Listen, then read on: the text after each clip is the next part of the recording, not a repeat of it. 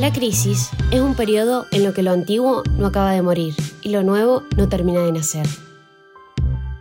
A finales del siglo XVIII, las revoluciones y las ideas de la Ilustración tomaron la escena.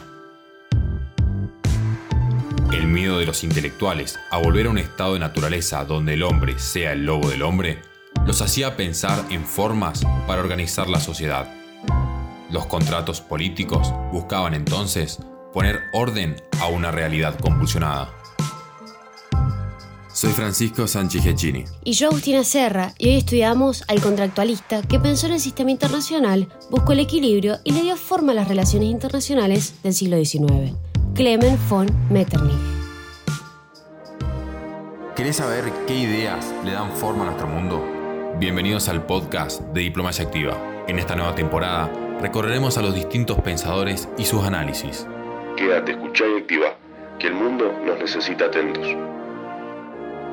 Metternich nació el 15 de mayo de 1773 en Coblenza, en el seno de una familia aristocrática. Debido a la buena situación económica de la que gozaba, accedió a las universidades de Maguncia y Estrasburgo, pero cuando la República Francesa ocupó las orillas del Rin, se refugió con su familia en la capital del Imperio Austríaco.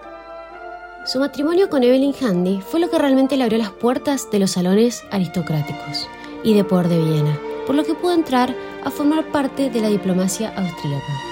Como embajador, representó su estado en Sajonia, Prusia y finalmente en Francia en 1806, donde conoció personalmente a Napoleón Bonaparte. En 1809, su carrera tuvo un giro radical cuando fue elegido ministro de Asuntos Exteriores y canciller de Austria. Metternich mantuvo este cargo durante más de 40 años. Ahora comienza la acción.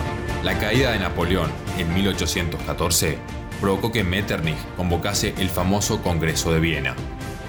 Ministros de Relaciones Exteriores y monarcas se reunieron para establecer la restauración de Europa.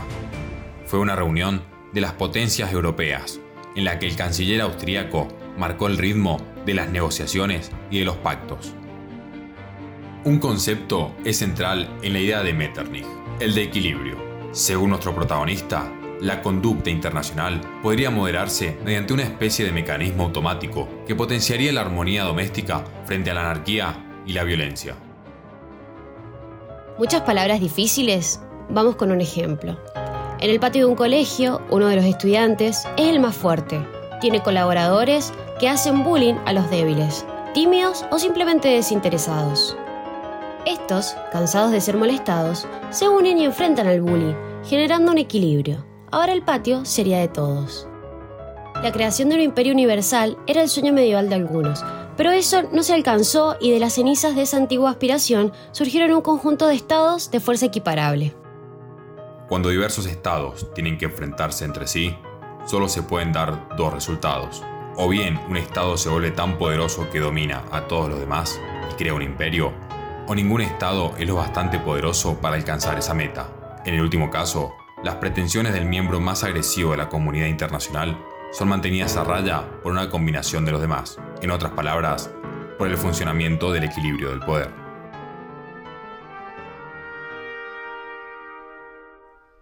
Metternich no tiene la mejor imagen dentro de la historia. Su defensa al absolutismo marcaría su legado personal. Sin embargo, su comprensión del contexto político lo transformaría en un estadista realista y sensato del cargo que ocupaba y los tiempos que vivía. ¿Será el G20 un nuevo Congreso de Viena? ¿Marcará la crisis del COVID el fin de un orden? ¿Amenaza el ascenso de China a las potencias establecidas? ¿Estados Unidos continuará siendo el gendarme del mundo? ¿Cómo podemos insertarnos en las relaciones internacionales si somos potencias medias? Dicen que la historia no se repite, pero a veces rima. Encontranos en www.diplomaciaactiva.com y también en Instagram, Twitter y YouTube como Diplomacia Activa.